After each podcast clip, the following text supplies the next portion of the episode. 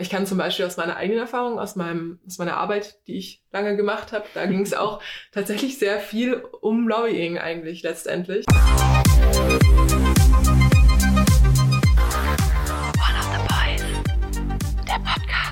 Hi und willkommen zurück zu One of the Boys, der Podcast. Mir gegenüber sitzt die liebe Paula.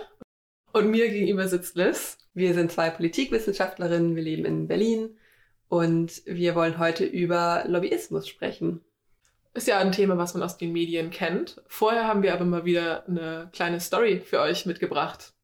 Ja, beziehungsweise vielleicht bevor wir die Story anfangen, wirklich lustig ist. Wirklich lustig. Ja, es klingt, es klingt immer nicht mehr lustig, sobald man sagt, es ist lustig. Ne? Ja.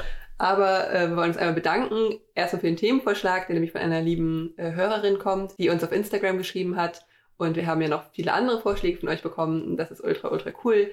Wir werden die jetzt so peu à peu abarbeiten, wenn es immer passt. Und ähm, weiterhin gerne die Aufforderung an euch, uns eure Themenvorschläge zu schicken. Wir freuen uns da sehr drüber. Es ist sehr hilfreich. Aber nun zu der wirklich witzigen Story. Obwohl, für mich ist es ja auch eine traurige Geschichte eigentlich, weil ich hatte mich sehr gefreut über das, was wir gekauft haben. Ja, wir waren auf eBay Kleinanzeigen unterwegs. Paula möchte schon seit eigentlich Beginn des ersten Lockdowns so eine Nintendo Switch haben und ein bisschen Game, ein bisschen zocken, Ja, ein ich bisschen meine, daddeln. Ich wurde halt ähm, ganz klischeemäßig, ich habe die ganzen äh, Screenshots gesehen von Menschen, die Animal Crossing gespielt haben im ersten Lockdown. Habe mich dann an meine eigene Animal Crossing Zeit erinnert, vor wahrscheinlich ja zehn Jahren. War eine gute Zeit. Mhm. War ich auch viel aktiv. Ja, und dann habe ich gedacht, okay, das wäre jetzt schon der Moment, in dem man nochmal so viel Zeit hätte, auch mal so zwei Stunden am Stück so ein bisschen, bisschen zu zocken. Aber ehrlich gesagt, dann so 250 bis 300 Euro dafür ausgeben. Dann gab es einen Lieferstopp, glaube ich, und man hätte wochenlang warten müssen. Wirklich. Dann dachte ich auch, okay, der Lockdown wird ja auch nicht für immer dauern. Am Ende kaufe ich jetzt die Switch und dann ist wie halt wieder normales Leben und dann brauche ich die ja gar nicht mehr. Ein Jahr später ist immer noch Lockdown. Das heißt, es wäre schon ein gutes Investment gewesen. Und jetzt kann man ja auch wirklich mal bei eBay Kleinanzeigen schauen. Menschen, die vielleicht keinen Bock mehr haben oder sich was Besseres gekauft haben, jetzt die PS5 sich geholt haben, die wär, wollen ja vielleicht ihre Switch loswerden. Und dann wurden wir in einen schlimmen Scam verwickelt. Wir wurden betrogen, getäuscht, hintergangen. Man muss also vielleicht dazu sagen auch, dass wir diese Nintendo Switch für einen absurd günstigen Preis von 100 Euro inklusive neuen Spielen gefunden haben. Das hätte schon die ersten Alarmglocken Ja. zum Ringen bringen sollen. Es war auch zu später Stunde. Ja, es war schon relativ spät nachts und wir hatten vielleicht auch schon das ein oder andere Glas Sekt getrunken. Auf jeden Fall dachten wir, haben wir die Alarmglocken alle nicht gesehen. Er meinte dann noch, ähm, Er hat ganz nett geschrieben. er hat ganz nett geschrieben, aber er hat gesagt, wir müssten das Geld über PayPal Freunde und Familie schicken, sonst macht er es nicht. Nächste Alarmglocke. Hätten wir reagieren müssen, ist wahrscheinlich ein Fraud. Haben wir nicht. Haben wir wir dachten, ist einfach ein gutes Angebot. 100 Euro kriegt man nicht wieder. Ja, also es ist viel zu günstig natürlich auch. Ne? Ich meine, so ein Spiel kostet alleine um die 50 Euro, wenn da neun Spiele dabei sind. Dieser Mensch hat ja quasi einen Gegenwert von 600 Euro gehabt. Ähm, das, ich erinnere mich auch noch daran, dass ich dachte, oh, bisschen dumm von ihm, dass er es so günstig verkauft. Er hat anscheinend ja gar keine Ahnung darüber, was er da macht. Aber nein, es war eine Falle. Ja, turns out, wir haben natürlich die Nintendo Switch bisher noch nicht zugeschickt bekommen. Das Geld ist schon, das Geld habe ich bezahlt sogar. das Geld ist weg. Und wir sind jetzt dabei, so E-Mails zu schreiben in, ja, so seriöser Sprache. Sie haben jetzt noch eine Frist von sieben Tagen, um uns das zu schicken und sonst werden wir rechtliche Schritte einleiten. Das natürlich nicht tun werden, weil Ja, aber ich finde schon, dass man es dann einfach zurücküberweisen kann. Also ich weiß nicht, vielleicht hat dieser Mensch dann wirklich finanzielle Not. Ich glaube, das ist eher kalkuliert, weil das ist auch genau so ein Betrag, wo man sich denkt, okay, das ist ärgerlich, aber man wird jetzt auch keinen riesen Bohai machen, wenn 100 Euro fehlen. Ja, wir halten dich auf dem Laufenden, ob wir das Geld oder die Switch nochmal sehen werden. Ähm, aber wir waren eigentlich ein bisschen lustig. Also richtig dumm, richtig, richtig dumm, weil wir sind ja schon keine dummen Menschen. Wir haben auch Alltagsverstand und so. Wir haben auch in dem Moment noch darüber nachgedacht, ob das jetzt ein Scam ist oder nicht. Ja, ein bisschen zu betrunken vielleicht. Ich dachte halt vielleicht, dass er die Switch irgendwo geklaut hatte und deswegen einfach loswerden will. Ja, da hast du keine moralischen Bedenken, hast du bekommen. das hätte ich ja nicht gewusst, Hat aber das, Kind auf der Straße abgezogen. Ja, so habe ich mir halt den Preis erklärt, dass es halt vielleicht so ein bisschen ja, unter widrigen Umständen ähm, irgendwo herkam. Aber das, ja, dass man am Ende dann selber abgezockt wird, hm, Bitter. bitter. Von der einen Abzocke zur nächsten, was für ein Übergang. Lobbyismus. Ist es gut? Ist es schlecht? Was ist die Grauzone? Ist es demokratiegefährdend? Lobbyismus war ja gerade vor allem viel in den Medien durch den Maskenskandal, dadurch, dass jetzt ein Lobbyregister eingeführt wurde, dass die CDU da so ein bisschen in Verruf kam, vielleicht mal wieder. Und das Thema wurde zwar auch schon viel behandelt, aber äh, wir fanden es trotzdem auch nochmal sinnvoll, das vielleicht so politikwissenschaftlich einzuordnen, nochmal eine Definition davon zu geben, was Lobbying überhaupt ist, wo da die Grauzone verläuft, zu zum Beispiel Korruption oder auch einfach nur Public Relations, also PR-Arbeit. Außerdem tauchen wir auch ein bisschen in die anderen Grauzonen der Politik ein, zum Beispiel Nebeneinkünfte oder Parteispenden und befassen uns ein bisschen mit dem Verständnis von Transparenz in der Politik. Aber gut, was ist Lobbyismus überhaupt? Also ich muss sagen, mein Alltagsverständnis ist auch durchweg negativ geprägt. Ich denke da an Menschen in Anzügen, die sich irgendwo in Berlin treffen, in sei es ja irgendwelchen Banketten oder vielleicht auch im Restaurant und Dinge besprechen und dann werden irgendwelche Gesetze irgendwie durchgeboxt, weil da ein bestimmter Verband dahinter steht und dann ist es meistens die Autolobby oder die Öllobby. Also ja, eher negativ, muss ich sagen. Ja, man hört schon raus, der Begriff ist stark negativ konnotiert und ist auch ein bisschen Buzzword. Also Lobbying ist alles und nichts, mhm. wird auch so ein bisschen als Verkaufsschlager vielleicht benutzt. Sobald du was mit Lobbying sagst, ist direkt so, man hat was darunter sich vorzustellen, es ist irgendwie was Schockierendes, was Schlechtes. Eigentlich gibt es aber keine so richtig einheitliche Definition von Lobbyismus. Also je nach Forschungsarbeit und Forschungsinteresse wird da eine andere Definition gewählt oder es wird auch oft einfach drumherum geschifft und es wird gar keine Definition genutzt. Und natürlich ist unser Alltagsverständnis auch ähnlich geprägt, dass wir, ja, wie wir eben schon gesagt haben, alles so ein bisschen als Lobbying bezeichnen. Die historische Herkunft des Begriffs lässt sich anekdotisch schildern. Und zwar ähm, sagt man, dass in den 1640er Jahren die Lobby des House of Commons in Großbritannien der Ursprungsort des Begriffes ist weil dort englische Bürger mit ihren VolksvertreterInnen, naja, nee, mit ihren Volksvertretern in Kontakt kamen. Aber der Begriff, wie wir ihn heute verstehen, kommt eigentlich aus den USA. Mit einer ähnlichen Herkunft, da war es aber im 19. Jahrhundert, dass nicht Bürger, sondern Interessensvertreter mit politischen Entscheidungsträgern in Kontakt kamen, auch wiederum in Lobbys. Und da ging es um eine wechselseitig vorteilhafte Beziehung, dass zum einen die politischen Entscheidungsträger durch die Interessensvertreter in Kontakt kamen mit ihrer Wählerschaft, weil sie nicht weit reisen mussten, weil sie dadurch die Informationen an sich herangetragen bekamen, was den WählerInnen wichtig ist, welche Sorgen und Nöte sie vielleicht plagen. Und andererseits konnten eben die Interessenvertreter den direkten Kontakt zu den politischen Entscheidungsträgern suchen und sie so beeinflussen und auch die Bedeutung ihrer Industrie und der Mitarbeiter in Erinnerung rufen. Also wenn man das jetzt so ganz weit definieren möchte, dann wäre es vielleicht erstmal der Versuch zur Beeinflussung von politischen Entscheidungsträgern durch Dritte. Das ist ja nun wirklich eine sehr weite Definition und in der Regel wird es noch ein bisschen enger gefasst, wenn man jetzt sich spezifische Phänomene anguckt. Da ist zum Beispiel der eben schon angesprochene Informationsaustausch noch ein wichtiges Merkmal. Also dass sowohl die eine als auch die andere Seite da irgendwie einen informativen Mehrwert von hat. Und eine weitere Komponente für eine konkretere Definition wäre die langfristige. Also dass es jetzt nicht was kurzfristiges ist, ich habe jetzt gerade das und das Interesse, sondern schon eine feste Zielsetzung von Interessensvertretern gesetzt wird, auf die dann hinarbeitet wird, mit dem Anspruch, diese politischen Kontakte aufzubauen und zu pflegen, auch für die Zukunft. Und dann, wenn man das noch ausführlicher haben möchte, gibt es Definitionen, die die Kernbestandteile des Lobbyismus dann noch um verschiedene Beispiele konkretisieren. Also Parteispenden, ob es eine direkte oder eine indirekte Form des Lobbyismus ist. Also da kann dann noch Verschiedenstes mit reingenommen werden. Und dabei wird auch deutlich, dass es natürlich von der Definition her auch schon diejenigen gibt, die von vornherein sehr negativ angelegt sind und diejenigen, die durchaus positiv angelegt sind und die als Lobbyismus erstmal nur Interessensvertretung sehen. Also vielleicht als Fazit, es gibt eigentlich drei Kernbestandteile, die Information, die Beeinflussung und dieser Tauschhandel, die Wechselseitigkeit. Und ich finde, dass das ja schon mal ein wesentlicher Punkt ist. Also na natürlich wie immer leider haben wir keine einheitliche Definition, aber man kann jetzt nicht per se sagen, dass Lobbyismus an sich Demokratie schädlich oder dezidiert manipulativ gemeint ist. Und es geht nicht darum, dass Politik im Hinterzimmer ausgetragen wird, sondern politische Interessensvertretung kann durchaus ein total legitimer Bestandteil von demokratischen Prozessen sein. Und es ergibt ja auch irgendwo Sinn, dass PolitikerInnen, die ein Mandat haben, also die gewählt wurden, die können ja nicht ExpertInnen für alles sein. Und wenn dann Verbände an diese PolitikerInnen herantreten und da einen Informationsaustausch anbieten, ist es ja per se, wie gesagt, vielleicht gar nicht so schlecht, sondern auch sogar notwendig, um eine Entscheidung treffen zu können. Ja, es besteht tatsächlich eine Einigkeit auch in der wissenschaftlichen Forschung darüber, dass es grundsätzlich schon eine Notwendigkeit von effektiver politischer Interessensvertretung gibt Und selbst von NGOs wie Lobby Control oder Transparency International wird das nicht in Frage gestellt. Zwar wird Lobbyismus kritisch begleitet von solchen NGOs, aber da geht es immer mehr darum, wie man Lobbyismus demokratiefreundlich ausgestalten kann und nicht darum, wie man ihn verbieten kann.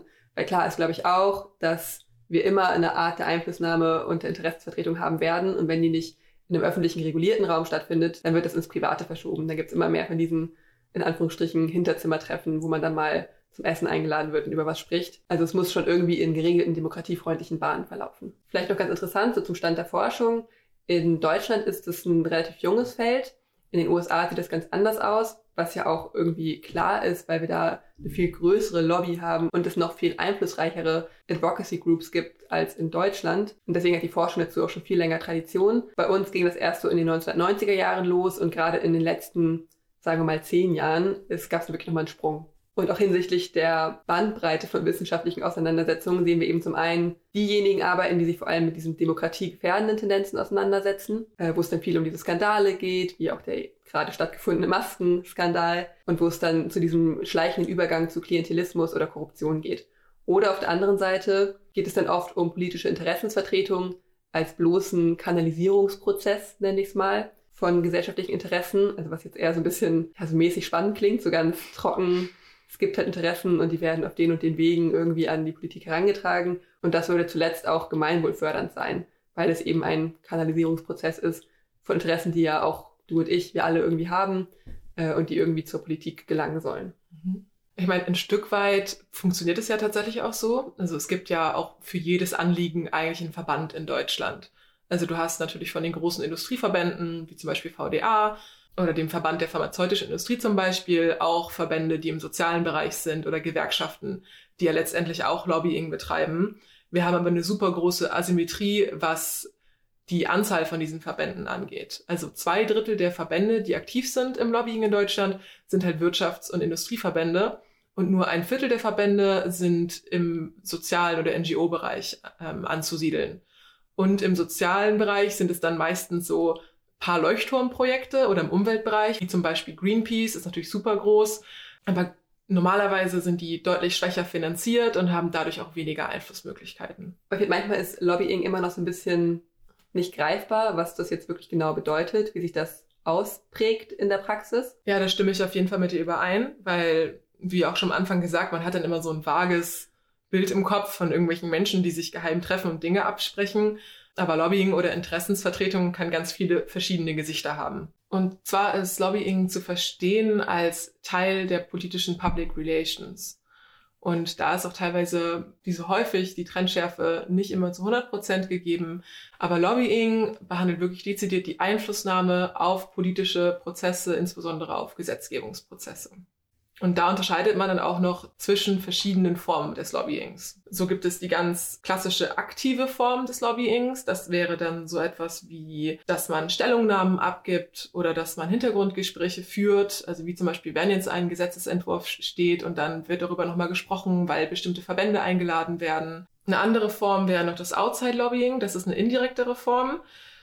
Das sind dann sowas wie groß angelegte Kampagnen, Grassroots-Bewegungen. Da wäre jetzt auch zum Beispiel zu nennen Deutsche Wohnen enteignen. Wäre meiner Meinung nach eine Form von Outside-Lobbying, weil es halt eine Bürgerinitiative ist, die versucht, gemeinsam einen politischen Prozess anzustoßen oder die natürlich auch ein legitimes demokratisches Mittel nutzt, aber es ist auf jeden Fall eine Form von außen Lobbying zu betreiben, damit sich was ändert. Und zuletzt wäre dann noch das Beschaffungslobbying zu nennen. Dabei handelt es sich um die Einflussnahme auf die Anschaffung bestimmter Wirtschaftsgüter durch die öffentliche Hand. Was wir jetzt vielleicht auch bei dem, bei der Maskenaffäre finde es so geil, wie das sind so Maskenskandal, Maskenaffäre. Ja. Man benutzt die Begriffe genauso, aber ich weiß nicht, was ich sonst sagen soll. Ja, aber was wir da gesehen haben, wo ja. es eben darum geht, dass ja gewisse Ministerien oder auch untergeordnete Behörden einen Spielraum haben, wie sie eben mit ihren Anschaffung umgehen. Mit ihren Geldern umgehen können. Aber ja, bei der Maskenaffäre habe ich auch gedacht, das wäre sowas, was man vor zwei Jahren hätte einmal jemand gesagt, ja, dann kam die CDU-Maskenaffäre. Worum soll es da gehen?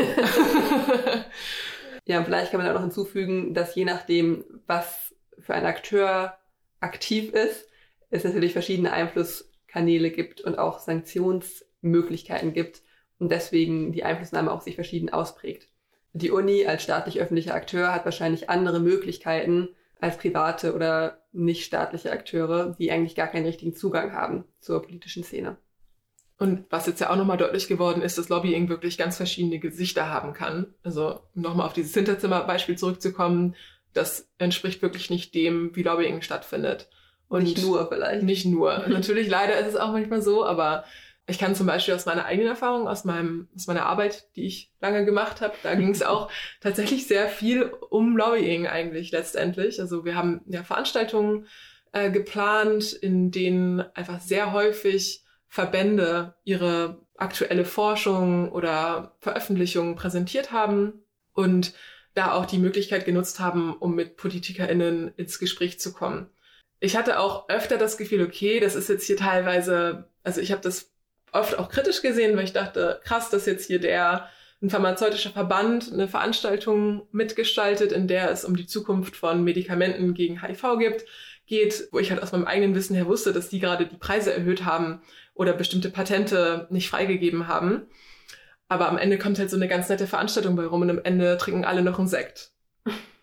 Aber das ist natürlich Lobbying und so wird es gemacht und da arbeiten einfach super, super viele Leute an dieser Industrie mit da dran und teilweise auch für sehr gute Zwecke und teilweise natürlich auch einfach ja für Wirtschaftsinteressen. Und das fand ich bei dir ganz interessant, dass ihr nur die Plattform wart. Also ihr hattet ja selber keine eigenen Interessen, die ihr in die Politik einbringen wolltet, sondern ihr hattet einfach das finanzielle Interesse, dass ihr diese Veranstaltungen geplant habt, die ja dann auch durchaus, ne, wo das bezahlt wurde, wo man Eintrittsgelder dazu bezahlt hat oder so. Ja, auf jeden Fall. Und da war natürlich schon auch der Anspruch, dass es auch ähm, eine kritische Auseinandersetzung gibt, bis zu einem gewissen Maße. Und gut, ich finde, da muss man auch nochmal unterscheiden, was man jetzt vielleicht an kritischer Auseinandersetzung aus Uni-Kontexten gewöhnt ist und was dann einfach so die Realität ist in der öffentlichen Wirtschaft. Das ist halt eine andere. Und ja, ich will mich da jetzt nicht im Kopf und Kragen reden, aber es gab schon auf jeden Fall auch eine Auseinandersetzung mit den Themen. Und das war jetzt nicht einfach nur, wir machen das jetzt und geil, da kommt ganz viel Geld rein, aber nichtsdestotrotz ist es am Ende so, wer zahlt, der kriegt auch was. Und wenn ein Unternehmen oder ein Verband jetzt ein Budget von 50.000 Euro gibt, dann kann man eine ganz andere Veranstaltung machen, als wenn jemand nur die Hälfte davon gibt. Und das merkt man dann natürlich auch von den Gästen, die kommen. Teilweise natürlich auch die Location, die man mieten kann. Und das, das wäre dann vielleicht so, auch nochmal so ein ah, Punkt. Weil ich dachte nämlich gerade dran, ihr hattet ja auch Veranstaltungen, wo man quasi teilnehmen konnte und man hat dann 100 Euro bezahlt oder so. Aber es gab auch welche, die völlig bezahlt wurden von einem Verband ja. und ihr habt dann einfach die ganze Orga gemacht, genau. dass ihr die PolitikerInnen eingeladen habt, dass ihr die Location bestellt habt und so weiter. Genau. Und da gab es also wirklich große Schwankungen. Also ob man jetzt sagt, okay, wir machen das quasi intern oder wir mieten halt im Gasometer das ganze Gelände für einen Tag lang. Mhm. Und da sind natürlich, das kostet natürlich viel, viel, viel, viel mehr, aber da waren die Tickets dann auch noch kostenlos, weil da zum Beispiel ein sehr großes Unternehmen aus der Automobilindustrie dahinter stand. Aber es wird natürlich über die Zukunft der Mobilität gesprochen. Und da weiß man auch, wie halt Themen gesetzt werden. Und dann war auf jeden Fall Andreas Scheuer eingeladen als Verkehrsminister. Und ich weiß noch, dass der zu dem Zeitpunkt auch irgendwie wieder einen Skandal am Start hatte. Und ich dachte so, oh Gott, jetzt ist dieser Idiot hier. Aber natürlich, der Verkehrsminister ist da, ist irgendwie ein großes Ding. Und das hat dann teilweise auch, ja, war auch ganz lustig. Dann kam irgendwann mal extra drei, also dieses Fernsehteam, und haben dann versucht, ihm den oh, ich glaube irgendwie den die goldene Abwrackprämie oder sowas haben sie ihm das dann verliehen. Ja, das war bei uns. Ah ja. Ja. Aber ja, so ist man auf einmal so macht man halt mit Lobbyarbeit. Das hätte ich auch nicht gedacht. Habe ich mir am Anfang meines Studiums auch anders vorgestellt. Ja, du hast ja auch dann gekündigt. Ja, und wie gesagt, wir haben ja nicht selber, also nicht die Lobbys vertreten, aber man ist die Plattform und dann ist man auch Teil davon. Ja, und ich habe ja auf eine Art und Weise schon auch Erfahrungen damit gemacht, als ich mal für eine Pressestelle von einer NGO gearbeitet habe, die kein direktes Lobbying betrieben haben, aber auf jeden Fall politische PR und so Kampagnenarbeit, die sich ja auch an Politik gerichtet hat und ähm, generell so an die Öffentlichkeit, um Einfluss zu nehmen auf politische Meinungen und damit ja indirekt auch auf Agenda-Setting und so weiter von PolitikerInnen. Und das ist natürlich dann was ganz anderes, weil wenn man dahinter steht, hinter den Themen, die man da einbringen möchte in die Politik, fühlt es sich ja zumindest nicht so an wie dieser negativ konnotierte Begriff Lobbying, mhm. sondern das ist dann eher so politische Interessensvertretung oder so sogar Aktivismus vielleicht. Ja, aber mein großes Ganze ist nichts anderes. Ja, aber für die Unterscheidung musste halt schon auch sein, so mache ich jetzt was fürs Gemeinwohl, was ja bei deinem Arbeitgeber eigentlich so war. Das hat ja schon eine Orientierung daran, dass es jetzt allen Menschen ein bisschen besser geht. Ähm, aber das kannst du ja dir legen, wie du willst, oder? Du kannst auch als Autoindustrie sagen, Mobilität ist die Zukunft und wir haben so viele Arbeitsplätze, die wir schaffen und das ist auch Gemeinwohl. Aber es ist halt auch deutlich schwieriger. Also deswegen glaube ich auch, dass solche Gemeinwohlorient oder solche Umwelt- oder Sozialverbände es natürlich deutlich schwerer haben, weil die halt nicht sagen können, übrigens, hier hängt die Industrie mit 80.000 oder 2 Millionen Arbeitsplätzen dran. Und dadurch hat natürlich jetzt so eine Autolobby leichteres Spiel. Das ist wohl die große Krux, ja, ja. was du schon sagst am Anfang, dass einfach die zahlenmäßig auch völlig überlegen sind. Ja, ja und was vielleicht da auch nochmal kurz zu sagen wäre, nur weil jetzt ein Unternehmen sehr viel Geld investiert und viel Geld in Lobbying investiert, heißt natürlich nicht, dass es sehr viel Einfluss haben wird. Aber mit viel Geld kann man sich halt zum Beispiel eine schöne Geschäftsstelle leisten mit mehreren MitarbeiterInnen, die da arbeiten, die halt dieses Lobbying betreiben. Aber viele Verbände sind teilweise auch wirklich so Ein-Mann-Geschichten oder Ein-Frau-Unternehmen, wo dann eine Person sitzt und irgendwie den ganzen Laden schmeißt und so.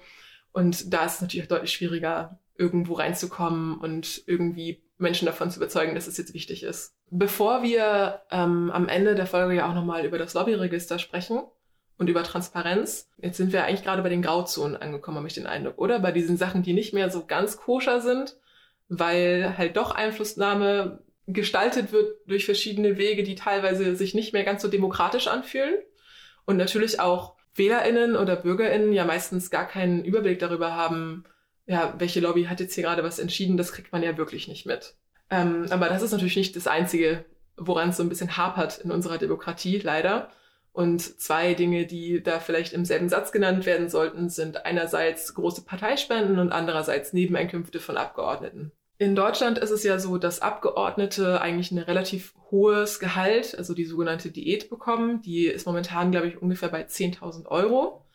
Also davon lässt es sich durchaus leben. Aber trotzdem dürfen Abgeordnete in Deutschland noch andere Einkünfte haben, also Nebeneinkünfte, was per se auch Sinn ergibt, weil gehen wir mal davon aus, ich bin gewählt für eine Legislaturperiode, die dauert normalerweise vier Jahre, dann wäre es ja vielleicht sehr ärgerlich, wenn ich mein eigenes Unternehmen dann komplett abgeben muss. Trotzdem gibt es dann oft auch Fälle, wo Abgeordnete sehr viel nebenher verdienen, wo man sich vielleicht auch fragen muss, okay, wenn die noch ein Unternehmen nebenbei machen, aber auch Abgeordnet sind, so, wo wird dann am meisten Zeit investiert und kann ich wirklich mein demokratisches Mandat ausfüllen, wenn ich eigentlich nebenbei noch als Rechtsanwalt arbeite. Und ein Problem ist auch, dass diese Nebeneinkünfte zwar schon deklariert werden müssen, also ich muss dann sagen, ich arbeite noch als Rechtsanwalt und ich muss auch angeben, in welche, wie viel Geld da ungefähr reinkommt. Da gibt man ungefähr an von 2000 bis 5000 Euro und da gibt es verschiedene Stufen. Aber ich muss eben nicht genau sagen, wo ich was verdient habe. Bis jetzt. Bis jetzt war es nämlich so, wie du es gerade meintest mit den Stufen. Das ist nicht mehr so, sondern jetzt muss man es betragsgenau, also auf Euro mhm. und Cent äh, eingeben. Das ist die große Neuerung seit dem Massenskandal. Die Schwelle ist immer noch gleich. Es geht ab 1000 Euro monatlich los, dass man das veröffentlichen muss. Alles darunter ist eh wurscht. Eine andere Änderung ist zum Beispiel, dass wenn das jetzt ganzjährige Tätigkeiten sind, man das vorher erst ab 10.000 Euro im Jahr veröffentlichen musste, jetzt ab 3.000 Euro. Also kleine Schritte vorwärts. Mhm. Und dann gibt es noch ein paar andere Neuerungen, dass man die Beteiligung an Kapital- oder Personengesellschaften ab einem Anteil von, ich glaube, 5% und auch Aktien besitzt und sowas angeben muss. Und das ist ja, wie gesagt, schon mal so ein erster Schritt, aber ziemlich lange war das ja unklar und dann steht halt teilweise einfach drin, dass Politiker in XY noch als Beraterin tätig ist, aber man weiß dann gar nicht für wen oder für was.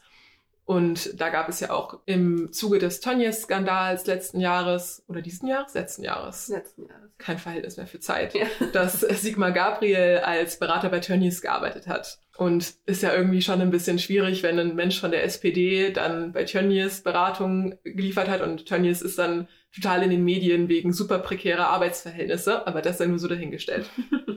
ein zweiter Bereich, der da wahrscheinlich auch mit reinspielt, sind so größere Parteispenden. Parteien kriegen ja ein gewisses Maß an Geld auch durch den Staat. Ich glaube, das wird immer neu berechnet, je nachdem, wie viele WählerInnen die tatsächlich haben. Und dadurch kann man ja auch sehen, also AfD wählen finanziert auch die AfD und dann dadurch können ja auch diese ganzen parteinahen Stiftungen und so und dieser ganze Apparat dahinter ist ja auch super wichtig, dass das finanziert werden kann, weil da ja auch super viele Menschen drin arbeiten, aber Parteien können dem hinzu auch noch Geld verdienen und zwar durch Spenden. Und man unterscheidet eigentlich zwischen Spenden von Privatpersonen und zwischen Großspenden von Unternehmen oder Verbänden. Die meisten Parteien nehmen Spenden auch an, die müssen sie auch deklarieren, aber auch erst ab 10.000 Euro. Das heißt, alles, was da drunter liegt, muss gar nicht deklariert werden. Das macht vielleicht auf Bundesebene, vielleicht ergibt das auch Sinn, dass man sagt, okay, komm, ich muss jetzt hier nicht jede 10 Euro Spende sagen, wo sie herkommt. Aber zum Beispiel auf kommunaler Ebene sind 8.000 Euro schon ganz schön viel. Und da würde das schon Sinn ergeben, auch so eine Spende zumindest ab 2000 oder 3000 Euro anzugeben. Und man kann sich auch anschauen, wer wie viel gespendet hat, also halt ab diesen 10.000 Euro. Und da sieht man zum Beispiel, dass die CDU und CSU sehr viele Spenden bekommen und auch sehr viel annehmen. Die SPD kriegt natürlich auch Spenden und die Grünen und die FDP auch.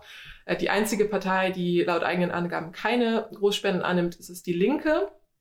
Die nehmen nur Spenden von Privatpersonen an. Natürlich heißt eine Spende jetzt nicht, dass es da auch sofort Einflussnahme gibt. Aber also mir persönlich kann niemand erzählen, dass wenn ich vier Millionen Euro von einem bestimmten Verband oder einer bestimmten Firma bekomme, dass es dann keine Nähe in der Ideologie gibt oder vielleicht nicht auch so ein bisschen so eine Art Seilschaft. Also ich finde, das ist einfach fast schon zu verführerisch für eine Partei, wenn sie so viel Geld annehmen kann. Es steht doch dann im Raum, dass das auch die politischen Entscheidungen beeinflussen wird ja, 4 Millionen Euro ist vielleicht ein bisschen übertrieben. Wir müssen jetzt ja auch nicht irgendwie, weiß ich nicht, jetzt hier den Alarm schlagen, den es vielleicht gar nicht so gibt. Aber es stimmt natürlich schon, dass es auch sehr, sehr hohe Spenden gibt. Im mehreren, nennt man das, mehrere Dutzend tausend Euro. Ja, ich muss dazu auch sagen, dass oftmals Unternehmen auch an mehrere Parteien spenden tatsächlich. Mir diese Listen angeschaut und war dann so ein bisschen überrascht, dass dann bestimmte Verbände anscheinend so ihr Geld verteilen. Aber so oder so werden, sind Parteienspenden auf jeden Fall ein Thema, wo man halt nicht ganz durchschauen kann, welche Gespräche da ablaufen. Vielleicht spricht auch wieder die Verschwörungstheorie. Ich wollte gerade sagen, ja. Also, dass ich das schon wieder nicht ganz gut finde. Ja, vielleicht wäre an dieser Stelle mal die Abgrenzung zur Korruption ganz sinnvoll, weil das, was du beschreibst, ist ja eigentlich Korruption. Ja. Meine These wäre, wäre in dem Moment, okay, die Person hat 100.000 Euro gezahlt mit der Absicht, hey, komm, drückst du das Gesetz mal durch für uns. Das ist natürlich eine These und das ist auch überhaupt nicht untermauert und kann man so auch eigentlich nicht sagen. Deswegen deklariere ich nochmal, dass das meine eigene Meinung ist und dass es auch eine steile These ist. Aber Korruption gibt es natürlich schon. Aber was ist Korruption? was ist der Unterschied zu Lobbying? Also die ganz banale Faustregel ist natürlich, Lobbying ist legal, Korruption ist illegal. und beginnt vermutlich da, wo Machtmissbrauch zum eigenen Vorteil ausgeübt wird. Also wo genau das passiert, was du gerade sagst, dass man diese Macht, sei sie durch Ressourcen oder andere Verbindungen, so ausnutzt, dass eigene Interessen im Gesetzestext niedergeschrieben werden. Oder auch die Maskenaffäre, finde ich, wäre auch schon Teil von Korruption, weil der eindeutig ein Mensch sich persönlich dadurch bereichert hat, dass er einen Kontakt hergestellt hat zu einer Firma und sich da mal eben ungefähr 600.000 Euro Vermittlungsgebühr ausgezahlt hat dafür. Nun haben wir in Deutschland Glück, dass Deutschland wirklich kein sehr korruptes Land ist. Das ist ja, glaube ich, auch so ein bisschen der Konsens, den wir alle teilen. Also Lobbyismus haben wir, aber letztendlich ist Korruption etwas, was bei uns sehr, sehr selten passiert. Und da können wir, glaube ich, auch alle sehr froh darüber sein, weil egal welches politische System, wenn Korruption da ist, ist es einfach super, super schwer, eine Stabilität aufzubauen, weil es eigentlich kein politisches Vertrauen mehr gibt. Auch wenn es Krisen vielleicht manchmal gibt oder wenn Dinge nicht so gut laufen, am Ende des Tages kann man sich schon bei den meisten PolitikerInnen darauf verlassen, dass sie nicht korrupt sind. Und deswegen ist Deutschland bei dem Korruptionsindex, der jährlich veröffentlicht wird von Transparency International, auf Platz 9. Also in den Top 10, das ist eigentlich ganz gut. Auf Platz 1 ist Dänemark, ähm, teilt sich den mit Neuseeland. Ah, typisch. Ja. Ja, damit kommen wir vielleicht auch zu dem großen Punkt Transparenz, weil das ist ja also dieses Vertrauen zu haben, ist immer mit Transparenz verknüpft, dass man fordert, in der Politik müsse es mehr Transparenz geben, damit Korruption oder dieser negative Touch von Lobbyismus nicht vorkommt. Man sieht da Transparenz als Treiber von Demokratie eigentlich, von Demokratisierung. Es hätte diese vertrauensfördernde Wirkung, würde zu gesellschaftlichem Fortschritt führen und politische Maßnahmen würden auch viel besser akzeptiert werden, wenn sie transparent stattfinden. Und gerade die Piratenpartei hatte damals, ihr erinnert euch, ja gerade für dieses Transparenzding so gepocht und es hatte zeitweise ja sehr, sehr hohe gesellschaftliche Zustimmung, dass einfach alles viel transparenter laufen muss. Und Lobbyismus und Transparenz werden dabei immer so als Gegner betrachtet, als würde Lobbyismus nicht funktionieren mit Transparenz zusammen, sondern wäre immer eine Intransparenz da. Und das ist eigentlich ein bisschen Irrglauben. Also weder empirisch noch ähm, aus der Theorie findet man da irgendwie Evidenz, dass Lobbyismus nicht auch transparent laufen könnte. Und als es jetzt um dieses Lobbyregister zum Beispiel ging, auf das wir gleich nochmal ein bisschen im Detail eingehen werden, hatte ich auch vorher das Gefühl, niemand will das wahrscheinlich. So die ganzen LobbyistInnen und Verbände, die haben doch gar kein Interesse daran, dass es irgendwie ein Register gibt. Aber Untersuchungen haben gezeigt und so Experteninterviews und so weiter, dass das durchaus auch eine Maßnahme ist, die schon seit langer Zeit auch von den Verbänden und von InteressensvertreterInnen befürwortet wird, weil das ja niemandem hilft, wenn die ganze Bevölkerung so einen Vertrauensbruch erlebt und nicht mehr glaubt, dass irgendwie Gesetzestexte objektiv in Anführungsstrichen gestaltet werden, sondern immer nur von irgendwelchen wirtschaftlichen Interessen beeinflusst werden. Ich hatte dazu auch in einem anderen Podcast gehört, dass auch die gegenseitige Kontrolle sich ja total verstärken würde, wenn es ein Lobbyregister geben würde oder wenn es mehr Transparenz geben würde, weil dann hätten auch die AkteurInnen selbst, die Lobbying betreiben, die Möglichkeit, irgendwie vielleicht zu sagen, hey, das und das sollte so nicht passieren. Und wie du auch schon sagtest, die allermeisten Menschen möchten natürlich nicht so dastehen, als wären sie so diese Hintermänner oder Hinterfrauen, die irgendwelche Gesetze durchdrücken. Ja, und ich finde es irgendwie bezeichnend, wenn selbst LobbyvertreterInnen sagen, dass, dass die politische Interessensvertretung in Deutschland keinesfalls überreguliert ist, sondern eher im Gegenteil nicht zeitgemäß ist im Vergleich zu anderen Ländern, da wirklich hinterherhinkt. Und deswegen ist es wahrscheinlich mehr als überfällig, dass jetzt dieses Lobbyregister eingeführt wurde, wenn auch mit Schwachstellen, wie wir auch noch sehen werden. Mhm. Wie du auch schon sagtest, also zum Beispiel die EU hat schon ganz lange so eine Form von Lobbyregister und ganz viele andere Staaten auch. Wir hängen da wirklich hinterher, aber das wurde auch einfach sehr lange blockiert. Das muss man dazu auch sagen. Ne? Also das war die CDU-CSU-Fraktion, die sich immer dagegen gestemmt hat, dass so ein Lobbyregister eingeführt wird. Und bevor wir da im Detail drauf eingehen, nochmal zur Transparenz. Transparenz ist ja auch immer so ein nichtssagender Begriff auf eine Art. Transparenz, Offenlegung, keine Ahnung. Stefan Schwanek hat fünf Ebenen der Transparenzschaffung definiert, die ich auch irgendwie ganz sinnhaft finde.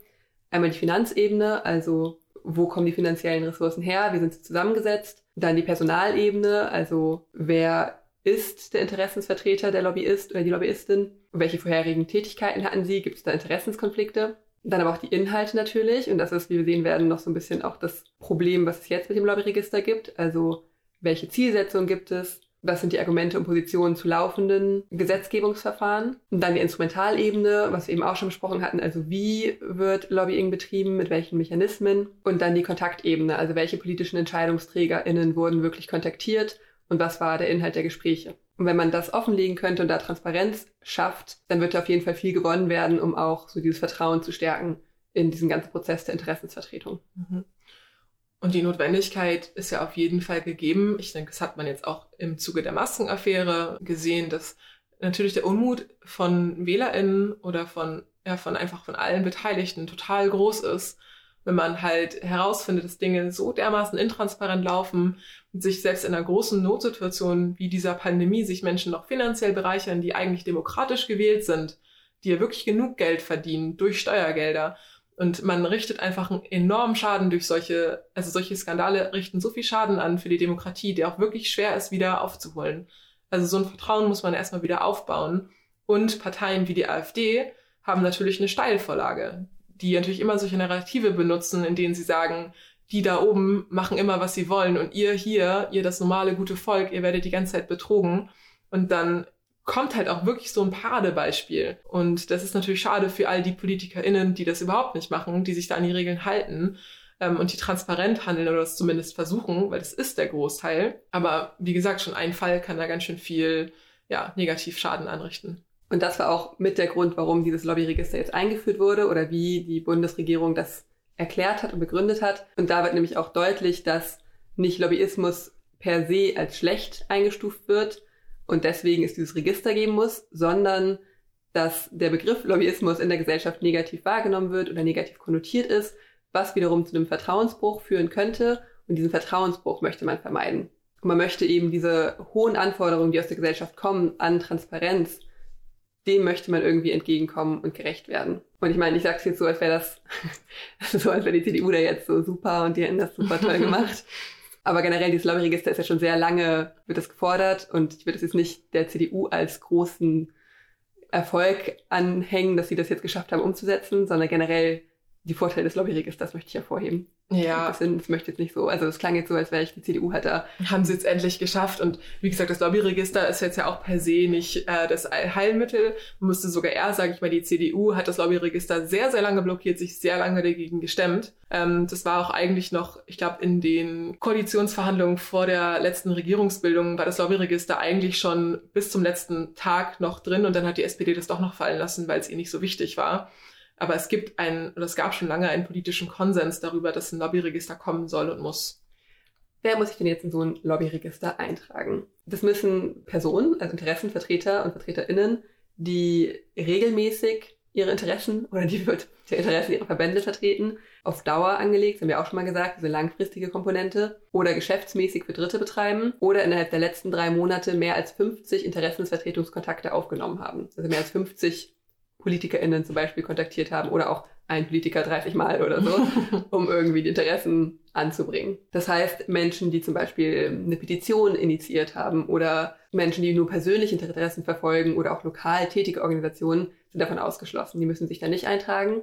Auch Kirchen und Religionsgemeinschaften sind zum Beispiel ausgeschlossen, wobei sich all die auch freiwillig eintragen können. Und was steht denn im Register? Name und Anschrift gut, aber eben auch eine Beschreibung der Tätigkeiten und Angaben zu den Auftraggebern. Und auch diese finanzielle Transparenz ist gegeben, dass man Angaben zu den jährlichen Lobbyausgaben macht und genauso auch zu Zuwendungen und Spenden, die über 20.000 Euro liegen. Wenn man dagegen verstößt und sich zum Beispiel nicht registriert, obwohl man darunter fällt, gibt es Bußgelder bis zu 50.000 Euro. Das wird sich jetzt noch zeigen, wie oft das verhängt werden wird oder wie das durchgesetzt wird. Ist alles noch relativ fresh. Und darüber hinaus soll auch der Anwendungsbereich auf die Bundesregierung ausgeweitet werden, was vorher nicht vorgesehen war, aber das ist auch noch nicht ganz ausformuliert. Also es ist noch, es gibt da gerade einen Antrag drauf. Aber das heißt zum Beispiel, dass nicht nur die Bundeskanzlerin und MinisterInnen, sondern auch Staatssekretäre und Sekretärinnen, AbteilungsleiterInnen und sogar UnterabteilungsleiterInnen damit einbezogen sind was vorher eben nicht der Fall war. Und die eigene Definition der Interessensvertretung wurde auch nochmal erweitert und umfasst jetzt wirklich jede Kontaktaufnahme zur unmittelbaren oder auch mittelbaren Einflussnahme auf die Entscheidungsprozesse der Bundesregierung. Also so weit, so gut. Ich finde, es hört sich erstmal gar nicht so verkehrt an. Ja, nichtsdestotrotz gibt es noch einiges an Kritik. Und zwar, was wir in dem Lobbyregister oder generell in diesen ganzen Änderungen noch nicht sehen, ist der exekutive Fußabdruck, also der Fußabdruck für Gesetze, wo man eben wirklich sehen würde, wie Unternehmen und Verbände bei dem Erarbeiten von Gesetzestexten mit einwirken. Und da konnte man sich leider nicht gegen die Union durchsetzen. Das finde ich so schade, weil ich fand, als ich von diesem exekutiven Fußabdruck gelesen habe, dachte ich so, ah, das ist ja eine total gute Idee, dass ich dann nachvollziehen kann, wie wurde das Gesetz verabschiedet? Also wer wurde dazu angehört? Welche Verbände durften ja eine Stellungnahme abgeben und welche nicht? Und ich frage mich dann schon, wo, also wo liegt das Problem von der Union dabei, das einfach sagen, mal zu sagen? Sie sagen halt, es wäre ein krasser bürokratischer Aufwand. Und das wäre so nicht möglich. Das bürokratische Aufwand ist doch eh, also dieses Kind ist in Deutschland in den Brunnen gefallen. also das kann man, also das kann man nur noch verschlimmbessern. ja, das ist auf jeden Fall schade und das wird wahrscheinlich auch in den nächsten ja, Jahren, Monaten, wie auch immer, je nachdem wie die nächste Bundestagswahl ausgeht, weiterhin ja. kritisiert werden und bemängelt werden, bis es dann vielleicht irgendwann eingeführt wird. Wir haben jetzt viel über die CDU, CSU, über die Union gesprochen in diesem ganzen Thema. Das liegt natürlich auch daran, dass die größeren Skandale auch einfach von CDU oder CSU-Politikern waren in letzter Zeit. Man kann da auch an Philipp Amthor denken. Das war letztes Jahr, als der verwickelt war in seinen Skandal. Dieses Jahr die Maskenaffäre. Und ich glaube auch gerade gibt es noch so eine Affäre mit Aserbaidschan oder so im Bundestag. Da bin ich nicht ganz durchgestiegen. Aber es häufen sich auf jeden Fall Fälle von illegitimer Einflussnahme bei PolitikerInnen der CDU und CSU. Liegt das jetzt daran, dass das einfach schlechtere Menschen sind? dass diese Menschen keinen moralischen Kompass haben und eigentlich nur Geld verdienen wollen mit Politik? Ich glaube, man muss es ein bisschen einschränken. Erstmal, die CDU, CSU ist halt die Regierungspartei. Und waren sie auch schon lange und die sind natürlich auch immer bisschen mehr davon betroffen, dass, also natürlich will man, wenn man Einfluss gewinnen möchte, geht man an die regierende Partei. Das ist einfach die Zielscheibe. Es wäre ja auch ein bisschen doof, wenn ich jetzt ganz viel versuche, bei der Linken zu reißen und die einfach in einem Parlament nur an der Regierung beteiligt sind in Thüringen. Also dann wäre mein Lobbyismus ein bisschen, ja, würde leider nicht so viel bringen. Oder mein Lobbyismus nicht. Also meine illegitime Einflussnahme wäre einfach schlecht. Hinzu kommt natürlich aber auch, dass die CDU schon eher wirtschaftsnah ist. Also es gibt da einfach viele Überschneidungen von Interessen. Also die CDU vertritt ja auch traditionell eher die Arbeitgeberinnenseite. Und das sind ja meistens die Menschen mit mehr Geld oder mit mehr Ressourcen. Und daher gibt es auch hier Sinn, dass wir eine höhere Schnittmenge haben. Ja, man denkt da an die Drehtürkarrieren, dass sich politische MandatsträgerInnen oft danach in irgendwelchen Vorständen wiederfinden und dann vielleicht doch wieder zurück in die Politik gehen. Ich denke da vielleicht an Friedrich Merz. Aber das ist natürlich auch bei SPD-PolitikerInnen, also sagen wir, Gerhard Schröder war das genauso. Mhm. Ähm, das lässt sich jetzt nicht auf eine Partei natürlich einschränken, aber wie du schon sagst, die CDU ist eben, oder auch die CSU, wirtschaftsnah und da gibt es dann engere Verbindungen vielleicht. Aber genauso gibt es natürlich auch viele PolitikerInnen bei der FDP zum Beispiel, die ähm, auch durchaus natürlich wirtschaftsnah sind, sind ähm, und auch bei der AfD gab es mehrere Fälle von intransparenten Parteispenden. Ja, ich würde sagen, das ist auch erstmal alles gesagt, oder? Ich habe auch das Gefühl, wir haben alles über Lobbyismus gesagt, was wir sagen können. Ja, bisschen Parteibashing betrieben nebenbei. Ja. Aber auch die Hintertür offen gelassen, dass man ja auch durchaus da arbeiten könnte, wenn es ja fürs Gemeinwohl wäre. Das wäre so funny, wenn du irgendwann mit der CDU anfängst. Nein. ich meinte nicht bei der CDU, ich meinte bei einem Interessensverband, bei einem guten. Ach so, ja. Ja, das stimmt. Ja, ja guti. Dann ähm, macht euch noch einen schönen Tag und wir hören uns in zwei Wochen wieder. Bis dann. Ciao.